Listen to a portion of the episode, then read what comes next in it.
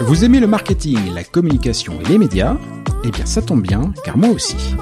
À vrai dire, j'aime tellement ça que, aussi bien en agence que chez l'annonceur, aussi bien à Paris, Limoges qu'à Montréal, cela fait maintenant plus de 20 ans que j'en ai fait mon quotidien.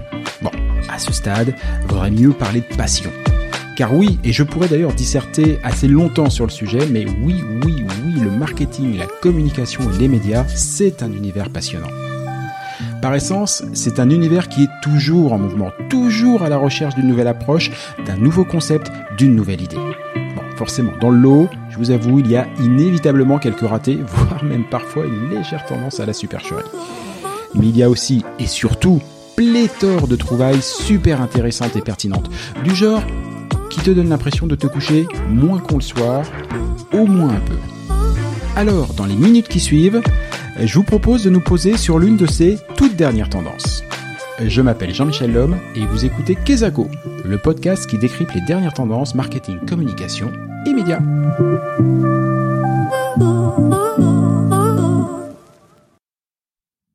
Salut à tous Je ne vous apprendrai rien en vous disant que depuis trois bonnes années déjà, on vit une véritable révolution de l'audio.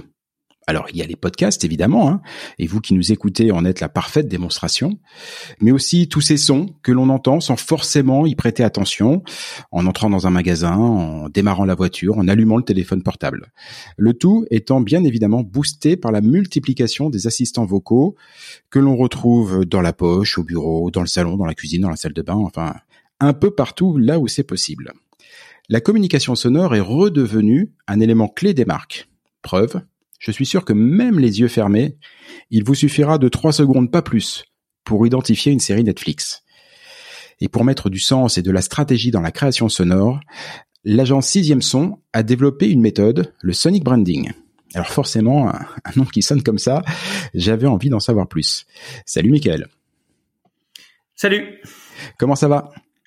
Ça va bien, ça va bien, des belles journées, journées busy, on va pas se plaindre.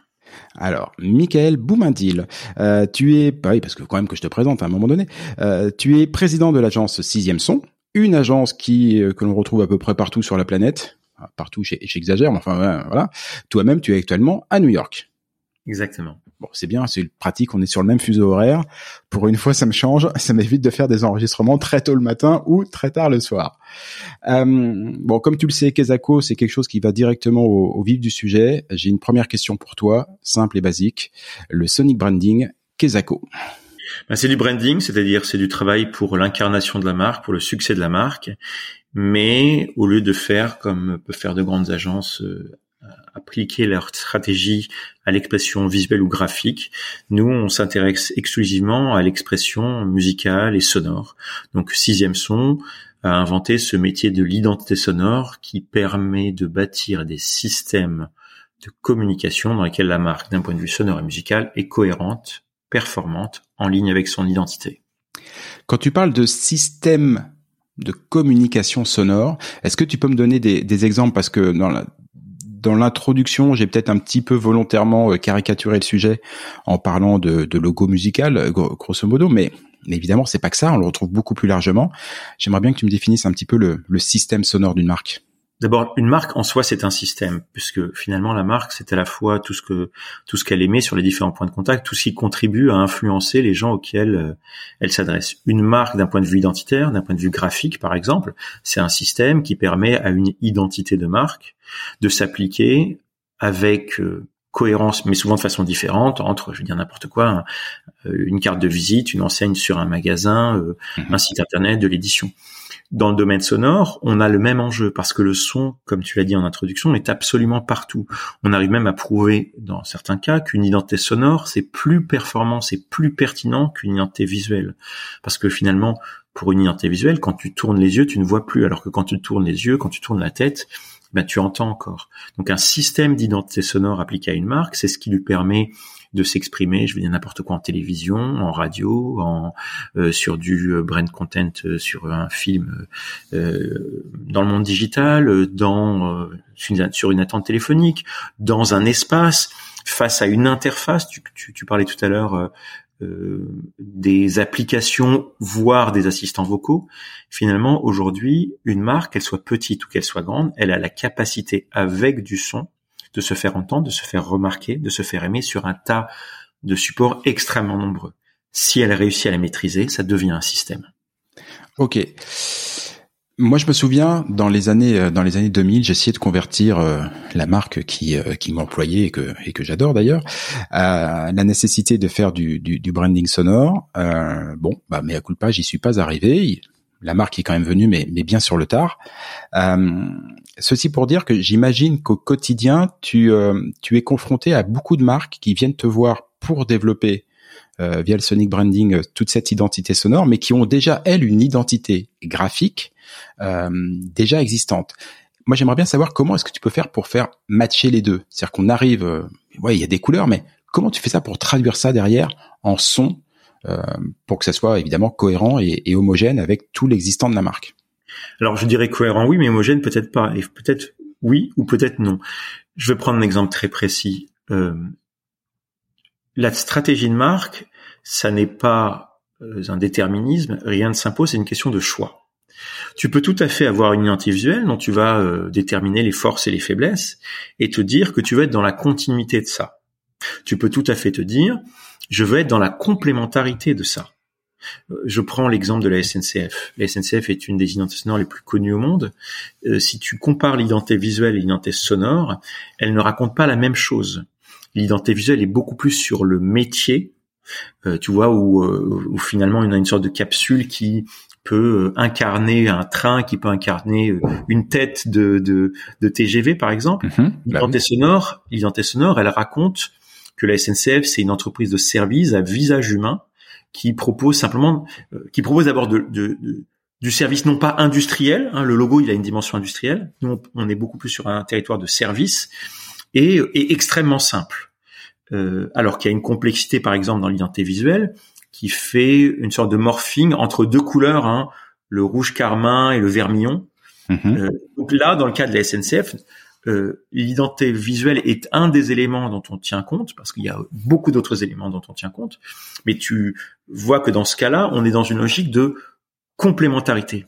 À l'inverse, là, on, lance l'identité sonore d'une grande banque américaine, où euh, l'identité graphique est assez récente, et ils y ont mis vraiment la projection de la marque sur les 20 prochaines années, on a le même brief et on n'avait pas vocation à tirer dans une autre direction. Et donc là, naturellement, on est à peu près sur le même euh, message, sur le même mode d'expression. Donc là, tu peux parler de continuité. Ok, donc ça dépend véritablement des, des, cas de figure. Tu l'as un peu évoqué dans ta, dans, ta réponse sur la, sur la méthodologie. J'aimerais bien savoir à peu près. Alors, j'imagine que là aussi, la méthodologie, la manière euh, dire dans le détail d'appréhender les, sujets, ça dépend de l'existant, du brief, des choses comme ça et tout, mais quelles sont les, grandes étapes qui caractérisent ce que, vous appelez chez Sixième Son le sonic branding pour, euh, construire cette identité? Alors, d'abord, il faut comprendre une chose, c'est que euh, les objectifs euh, ne sont pas forcément ceux à quoi les marques s'attendent. Moi, je ne cherche pas à créer les plus belles musiques. Je cherche pas non plus à créer les plus moches, mais je cherche pas à créer les plus belles. je cherche à celles, je cherche à créer, à mettre en œuvre les contenus musicaux et sonores qui vont avoir un double bénéfice. Un bénéfice pour la marque, pour sa capacité à être mieux comprise, mieux perçue, euh, à générer plus d'attention, plus d'engagement. Et là, chez CMC, on a un petit département recherche qui travaille là-dessus. C'est le premier bénéfice, le bénéfice de marque.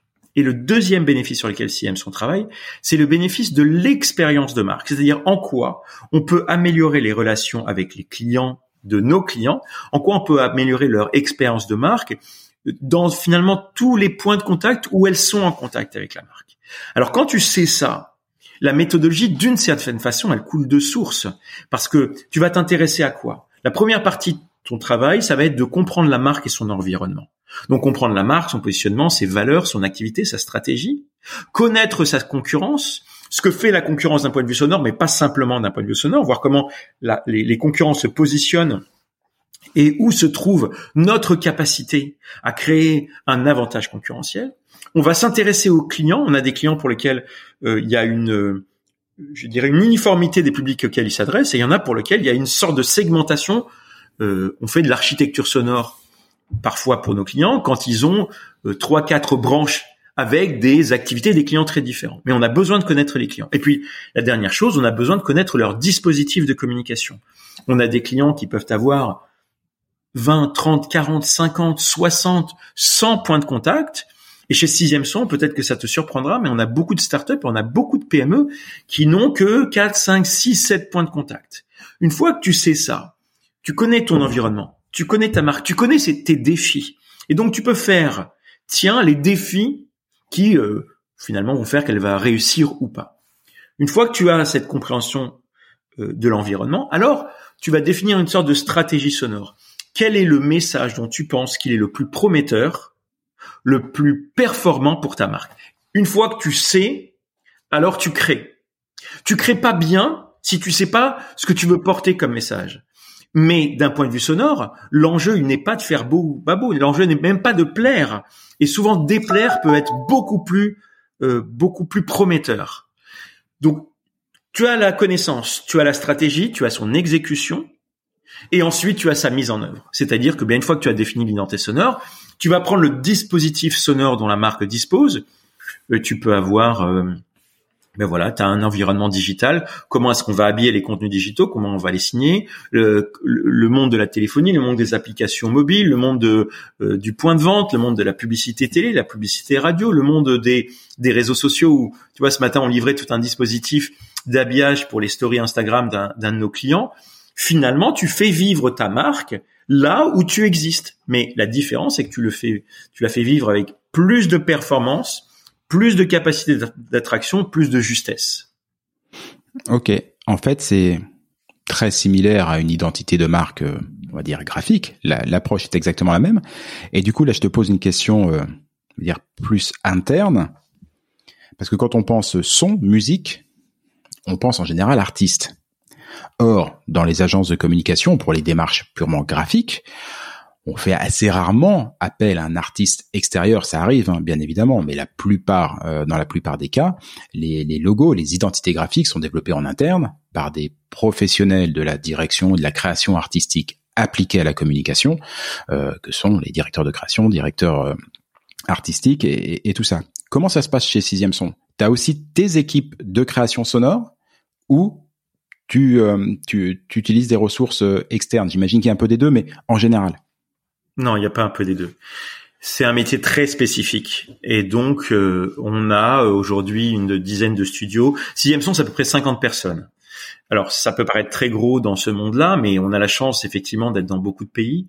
Mais créer une Nord, ça n'est pas un métier de la musique parce qu'on n'est pas dans l'expression personnelle, on n'est pas simplement dans la recherche d'émotions, on est dans la recherche d'empreintes on est dans la recherche de performance et notre boulot à nous, je le répète, hein, ce n'est pas que les gens aiment ce qu'on fait. C'est que ben, quand une marque elle fait une communication et qu'elle n'arrive pas à attraper de l'attention, nous on sait on sait le faire. Hmm. En conséquence de quoi En conséquence de quoi On a notre propre équipe de création euh, et, et, qui est aujourd'hui à la fois très multiculturelle, par exemple. On a pas mal de nationalités différentes mais qui est aussi euh, qui vient de sensibilités différentes. Moi, par exemple, euh, d'origine, chronologiquement, je suis d'abord un créateur de musique et je viens plutôt de l'écriture. À l'intérieur de l'équipe de CM Son, tu vas voir des gens qui viennent plutôt de la production du son. Il y en a qui vont venir euh, de l'ingénierie sonore. Il y en a qui vont venir de l'instrument. Euh, euh, quand quelqu'un a commencé comme violoncelliste, même si après il va faire de la composition, de la production, euh, tu as cette vision-là. Moi, je viens de la partition. Moi, je viens de l'écriture musicale. Donc, le fait d'avoir ce background, on sait que c'est important, mais c'est très insuffisant. C'est très insuffisant. Le plus important, c'est de comprendre que il n'y a pas de réussite dans ce domaine-là si ce qu'on produit ne crée pas plus de réussite pour la marque. T'as du mal à recruter? Alors moi, je me suis fait. C'est marrant parce que je, je, je on a un, un, un concurrent euh, allemand qui était de passage à New York et qui est venu me saluer. Et ça me fait toujours plaisir quand les concurrents viennent me saluer. Ouais, parce bah que ils ont, ils savent que sixième son a un peu inventé ce métier, donc euh, je les trouve très respectueux, je, je, je, très sympa. De, enfin, je trouve ça très sympa pour moi de les accueillir ici. Il m'a dit quelque chose de, de, de, de, de clair et il dit lui il a du mal à recruter. Et je lui ai dit nous comment on faisait. On recrute des talents musicaux et on se donne à minima trois ans pour les former. C'est-à-dire que on va prendre des gens qui ont un vrai talent et alors c'est la chance aujourd'hui d'avoir une grande équipe parce que finalement l'émulation fonctionne. C'était au début, au début où c'était compliqué. Quand tu as deux trois gars et que tu dois leur expliquer tout, c'est pas la même chose que quand aujourd'hui tu as 50 gars et que ben, quand il y a un junior qui arrive, il peut s'appuyer sur plein de gars qui vont l'aider à avancer.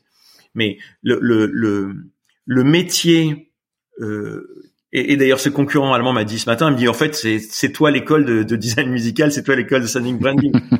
et, et, je le regrette parce que je trouve que c'est euh, un métier qui est plein d'avenir pour les pour les créateurs de musique, alors que le métier de la création de musique, c'est un métier qui est extrêmement extrêmement aléatoire dans sa capacité à faire euh, vivre un gars et une famille. Mais oui, oui, moi je n'ai les quelques fois où j'ai eu la tentation d'aller vers des musiciens extérieurs ou des artistes.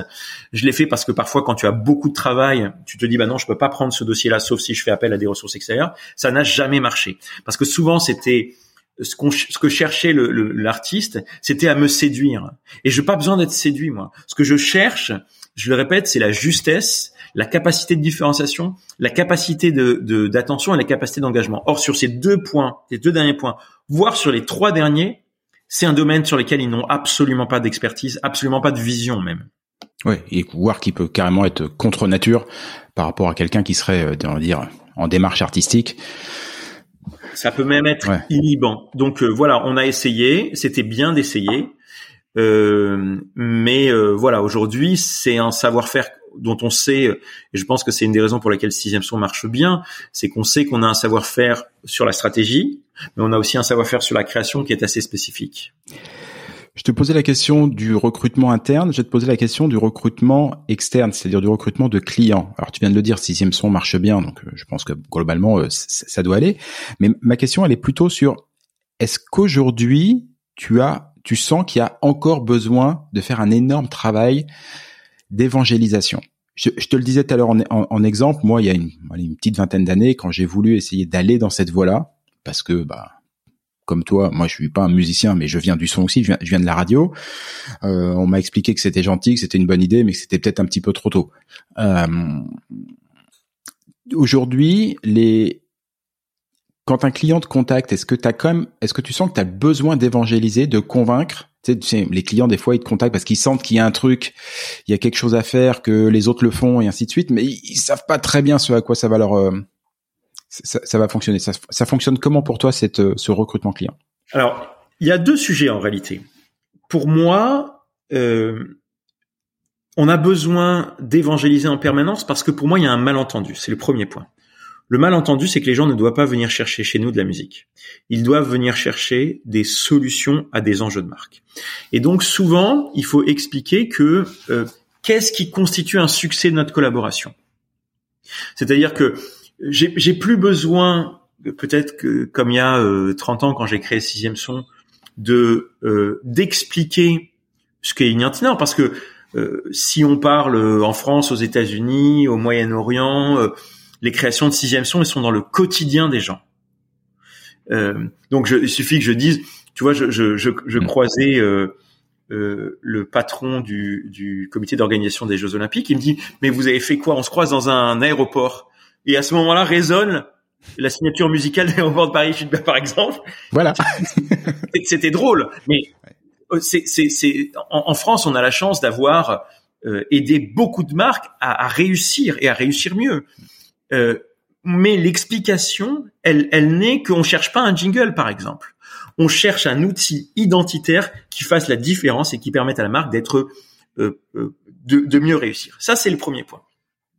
La deuxième, conversation, et celle sur laquelle il faut passer du temps, c'est de comprendre que un brief d'identité sonore, c'est un brief de marque. C'est-à-dire que l'enjeu, euh, du côté client, non plus du mien, c'est finalement de revenir à la discussion qu'on a eue il y a, cinq minutes euh, ensemble sur continuité, complémentarité, quels sont les éléments du brief sur lesquels j'ai besoin le plus d'appuyer, c'est une vraie discussion stratégique. Le reste, bah, aujourd'hui, euh, je crois que Sixième Son a fait ses preuves. Le reste, c'est à nous de le traduire. Mais on ne peut pas être bon, nous, si en face de nous, on a une marque, et ça nous est rarement arrivé, parce qu'on sait le repérer, mais ça nous est arrivé, une marque qui nous donne un brief qui n'était pas le bon brief, ou plutôt qui était un faux brief. Ça nous est déjà, c'était, ça nous est déjà arrivé d'avoir une marque qui, qui, qui arrive avec un brief musical. C'est un peu comme si demain, toi, tu décides de faire une construire une maison, tu, tu recrutes un architecte et tu lui dessines les plans. Ben non, si tu fais appel à un architecte, c'est que tu attends de lui qu'il apporte sa valeur ajoutée pour faire en sorte que la maison ne soit pas simplement belle, mais qu'elle corresponde à tes envies, mais surtout à tes besoins. Comment tu vis? C'est quoi ta famille? C'est quoi ton environnement? C'est quoi les pièces où tu aimes vivre? C'est quoi les pièces où tu vas jamais? C'est à peu près la même question. Et donc, il peut y avoir un malentendu sur la nature de la collaboration. Maintenant, euh, je crois qu'on a créé Lien de près 450 marques à travers le monde. Maintenant, ce qui est assez intéressant, c'est que quand on sent qu'il y a un besoin d'évangélisation, quand on sent qu'il y a aussi un besoin de clarté, quand on sent aussi qu'il y a besoin d'un enjeu de pédagogie, qui est pas simplement la, pédagogie auprès de notre client direct, mais auprès de son patron, auprès de son équipe, on a une petite série de workshops pour que les gens euh, ah, le mot vient en anglais, alors je vais le trouver. Ce, bah, vas-y en anglais, hein, c'est pas grave. Hein. Emerge, emerging. Ce, là, je, tu vois, je suis en train de me ridiculiser, tu sais. Non. Euh, mais ça, c'est voilà, six ans. Jean-Claude Van Damme te va très bien. Si, comment on dirait ça? Si plonge, on va dire ça comme ça, plonge dans un environnement qui les aide à comprendre le. S'immisce Non, c'est quoi le Ça serait quoi le mot? Il s'immerge.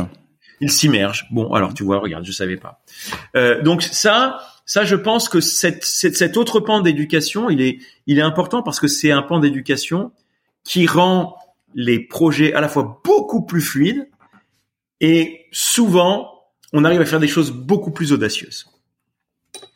Très intéressant. Du coup, tes, euh, tes KPI, une fois que tu as réalisé, c'est quoi tes KPI Alors, donc, on va, parler des KPI assez tôt dans les discussions avec les clients, sachant que chez CMSO, on a des outils d'évaluation. Ça fait maintenant presque dix ans qu'on a un petit département recherche. Euh, moi, je reviens un peu sur, euh, je dirais, la dichotomie américaine, où je vais parler, je veux, j'ai des KPI qui sont du registre de l'impact, j'ai des KPI qui sont du registre du sens. C'est-à-dire que ce qu'on va mesurer, c'est la capacité à amplifier, par exemple, la notoriété ou l'attribution ou la capacité euh, d'attention ou la capacité d'engagement. Et puis, je vais mesurer, euh, bah, par exemple, sur cette marque américaine dont on lance prochainement Nord, l'item de, de l'agilité, ils n'arrivent pas à bien le faire passer dans les contenus visuels. Eh ben, l'étude qu'on a faite a montré que quand cette marque elle se présente avec notre musique, la perception de l'agilité est bien plus forte. Donc euh, sur la clarté de la marque, sur son positionnement, sur ses valeurs, euh, voilà, on mesure notre capacité à amplifier la compréhension des mots clés auxquels la marque est attachée. Ok, donc tu l'intègres véritablement dès, le départ. Euh, on si tu l'intègres pas dès le départ, tu risques de faire de, de vrais contresens de marque. Donc nous, dès le départ, on doit être très clair et quitte à challenger parfois les KPI avec lesquels le client arrive, on lui dit nous on a le sentiment qu'on pourrait faire mieux si on passait par ce truchement-là. Donc euh, c'est une bonne discussion à avoir au début. Ouais, forcément, ça, ça, ça pose, euh, ça, ça, pose le sujet.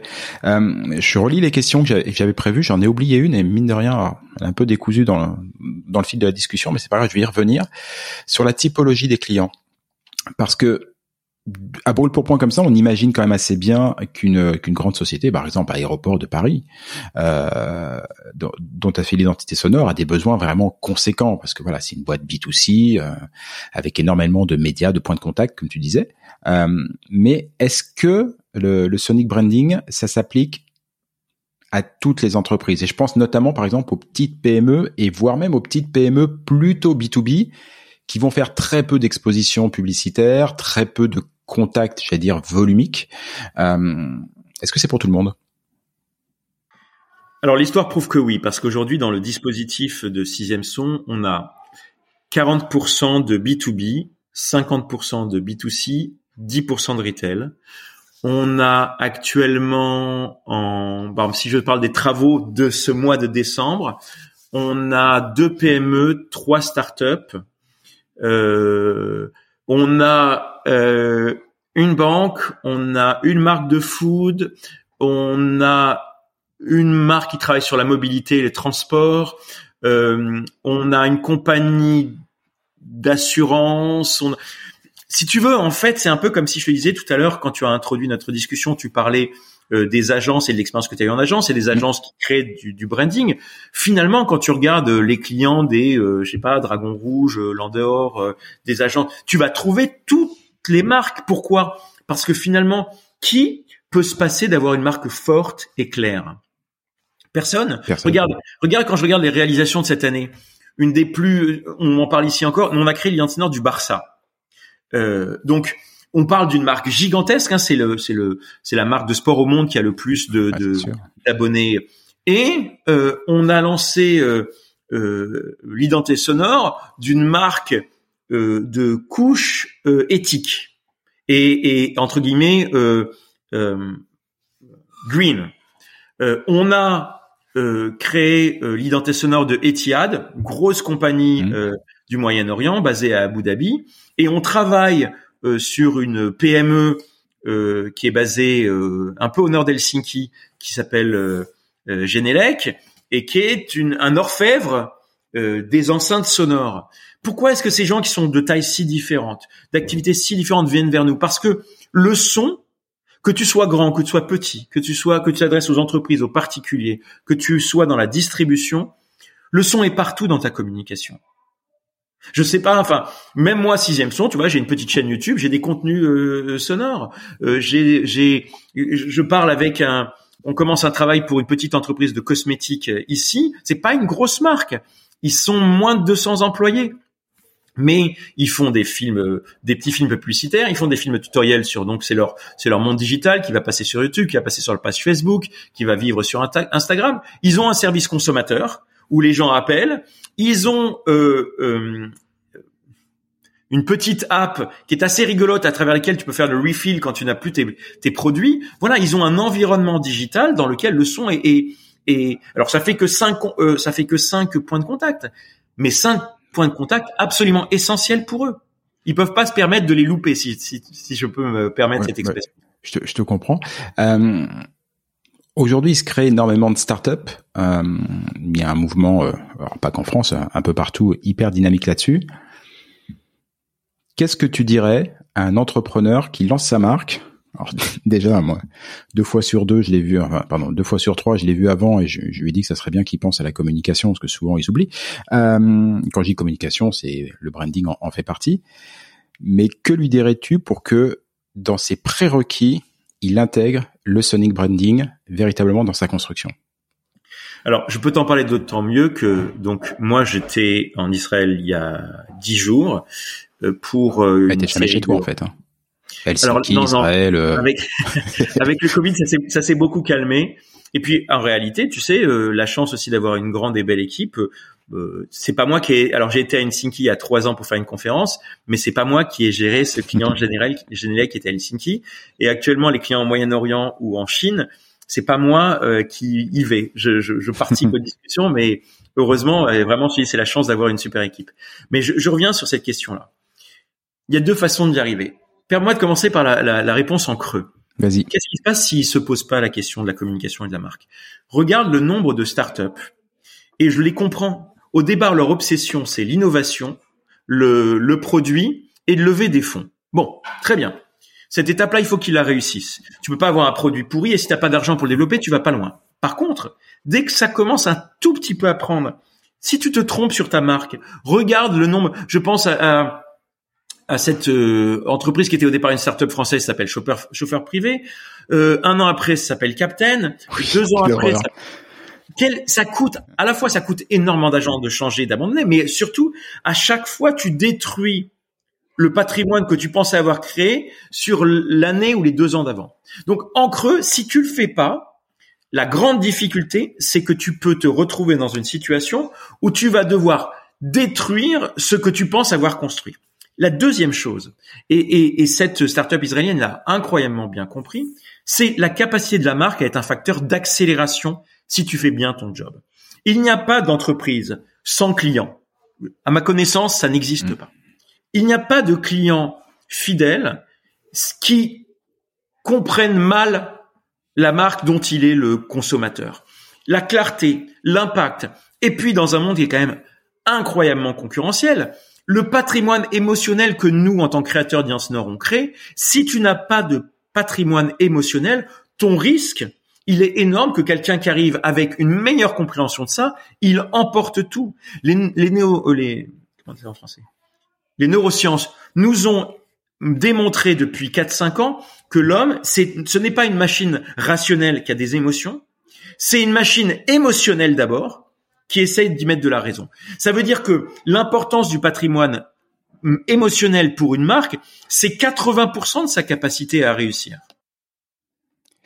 On arrive au terme de cet entretien. Je la termine euh, je termine toujours ces entretiens par la, même et sans piternelle question. pour le coup, ça fait 30 minutes que tu as déjà répondu, mais je suis obligé de la poser, sinon je, je casse le concept de mon, de mon émission. Euh, c'est la question que j'appelle du, du marketeur, pas du tout blasé, mais qui, qui en a vu d'autres. Euh, le Sonic Branding, pour toi, est-ce que c'est une mode? Alors, du coup, je vais être un peu obligé de préciser, parce que vu que ça fait 30 ans que tu le fais, à mon avis, tu as déjà répondu.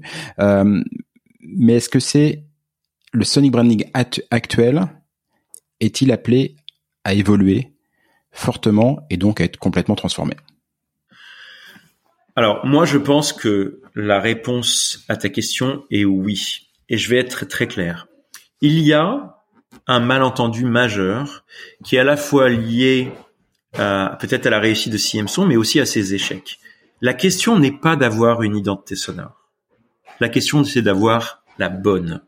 C'est comme si je te disais une identité visuelle on a besoin d'une identité visuelle. Mais si ton identité visuelle, elle n'est pas bonne, elle détruit plus de valeur et elle te fait perdre des opportunités. Alors pourquoi est-ce que ce métier il est amené à évoluer? Parce que le monde de la marque est amené à évoluer. La relation avec les consommateurs est, est amenée à évoluer. La crise du Covid, dont j'espère qu'on finit par, euh, on va finir par en sortir, elle a modifié beaucoup de relations euh, sociales et immanquablement, elle modifie les relations aux marques. Mais il n'y a pas que ça l'intégration du monde. Moi qui voyage et voyageais beaucoup, moi qui travaille pour des marques qui sont extrêmement différentes, qu'est-ce que je vois?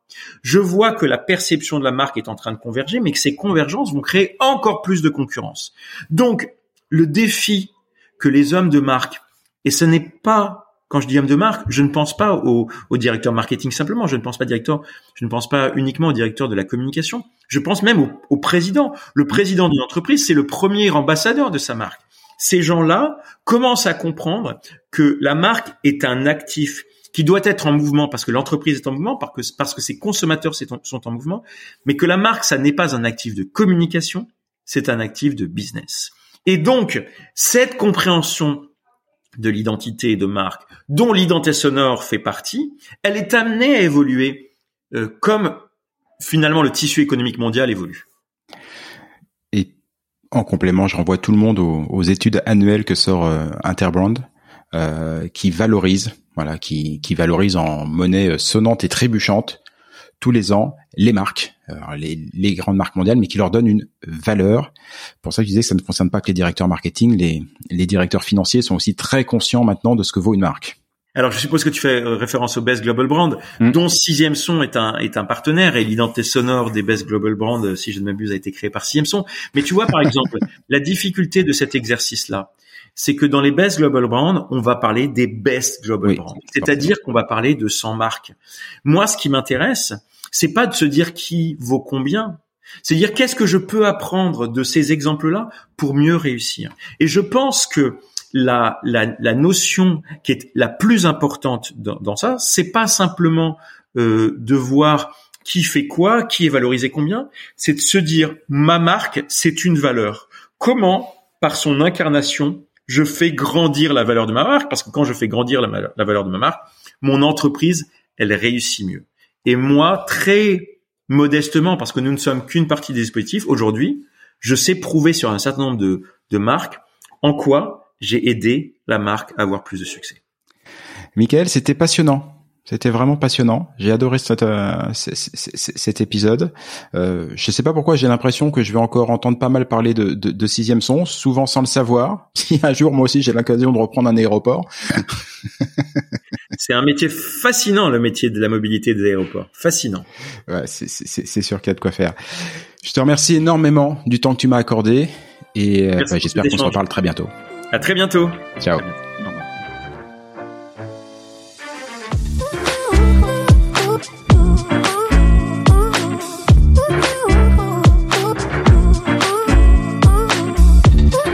Du marketing, de la communication et des médias, Kezako, c'est fini pour aujourd'hui.